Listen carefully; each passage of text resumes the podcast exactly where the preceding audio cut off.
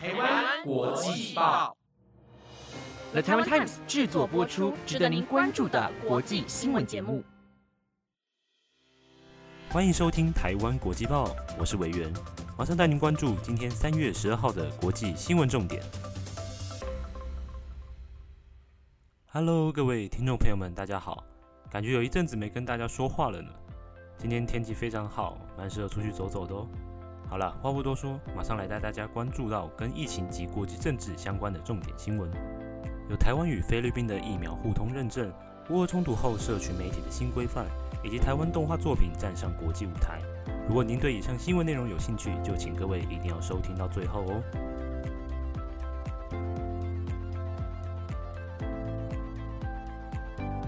首先，第一则新闻来带您关心到台湾与菲律宾的入境协议。在这全球化的时代，搭飞机到各个地方旅游、留学是相当稀松平常的事。但在疫情爆发后，为了预防扩大传染，各国都开始对出入境的旅客加强控管。所以在这两年期间，大多数人出国入境都必须配合当地的防疫措施进行隔离观察。然而，随着病毒被控制下来，有许多国家也开始针对疫情状况较稳定的地方解除隔离限制。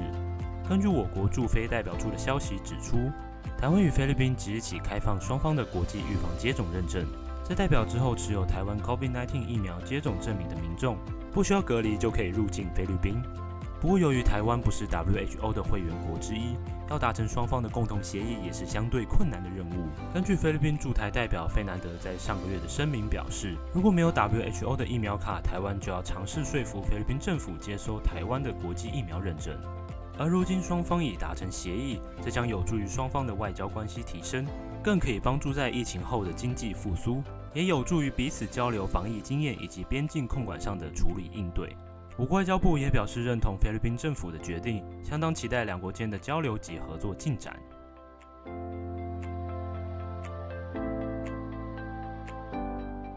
再来带您看到欧美各国是如何抵制俄罗斯的入侵行动。作为惠国待遇在国际贸易上相当普遍，可以说是构筑了现代全球贸易网一个相当重要的基石。目的是为了让各国在贸易往来上能享有更多的优惠及豁免。更重要的是，这符合多边国家的利益考量。所以，通常各国在签署贸易协定时都会加上最惠国待遇条款。不过，美国在一九九八年时透过修法将最惠国待遇改成永久正常贸易关系，代表与所有国家都享有最惠国待遇协定。除非立法限制特定国家将其去除在外。然而，随着俄罗斯大举入侵乌克兰的举动被国际挞伐，欧美 G7 工业国都相继祭出经济制裁手段来抑制俄罗斯的极端行动。美国总统拜登在昨天晚上发布声明，将取消与俄罗斯的永久正常贸易关系，这将导致俄罗斯与古巴、北韩等国家一样，变成同被划为美国拒绝自由贸易的对象。美国将可以大幅度调高关税，将俄罗斯在世界贸易组织所能享有的福利优惠一并消除。这次美国取消对惠国优惠，还需要透过国会修法才能确实实施。自从俄罗斯入侵乌克兰以来，欧美各国都大力声讨并祭出许多经济孤立措施来制裁俄罗斯。面对普京的强硬举动，希望能给予他足够大的压力，赶紧收兵并加紧恢复原有的和平。而俄罗斯和乌克兰战事影响了整个国际局势。接下来的国际政治角力，谁也无法预测事情走向，又将带给我们什么影响呢？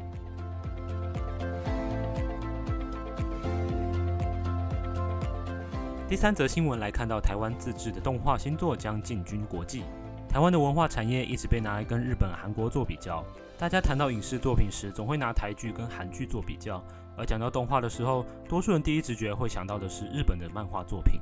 但近年，不管是台湾的影视还是动画团队，在政府不够重视文化产业、经费和资源不足的情况下，依然很努力的用自己创作的热情做出高品质的作品。这些创作者的努力也获得越来越多人的认可，更吸引了许多的关注及资源拓展。而台湾的动画作品在今年的亚洲动画高峰会上也有很好的杰出表现。亚洲动画高峰会是由知名动画杂志 Kiss Screen 所主办的活动。目的在让亚太地区的动画作品专案能有更多的管道进入国际市场。文化内容策进院院长李明哲表示，今年文策院与主办方合作，提出了三件动画提案进入官方创投大会，通过公开征件与韩国、日本共约十五件的作品一同接受国际评审的评论，并争取向来自世界各国的买家提案。近年来，跨国影视平台越来越受到大众喜爱，影视与动画作品的跨国资金合作模式也非常多元。文策院也期待透过亚洲动画高峰会的创投媒合平台，能让台湾的动画走向国际，让更多人见识一下台湾动画的可行性，并增加在国际市场能站稳脚步、持续发展的机会。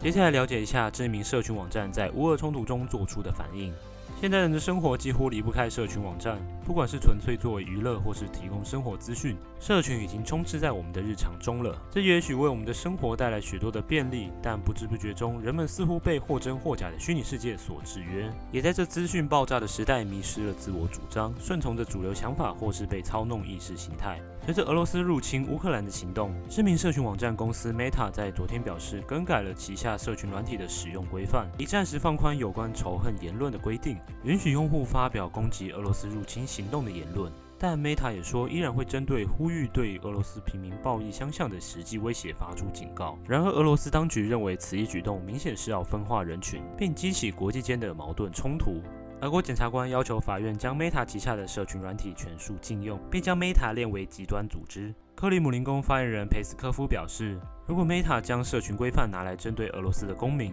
那代表官方也必须采取最果断的措施来结束 Meta 在俄罗斯境内的一切活动。但 Facebook 和 Instagram 的商业服务成为世界上极少数禁止使用脸书的国家之一。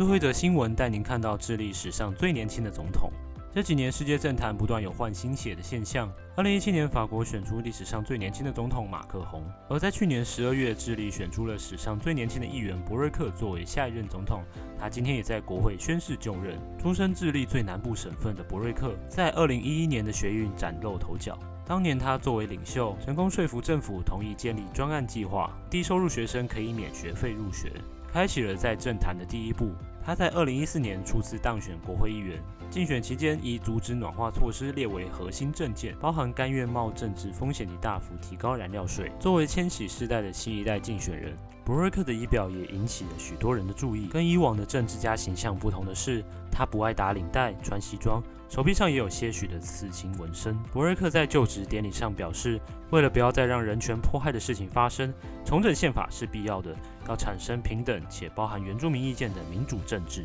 阿根廷总统费南德兹表示，在与博瑞克会面过后，他深信这位智利最年轻的总统将不只为智利带来全新改革，更能为整个南美洲的区域政治带来相当大的助力及正面影响。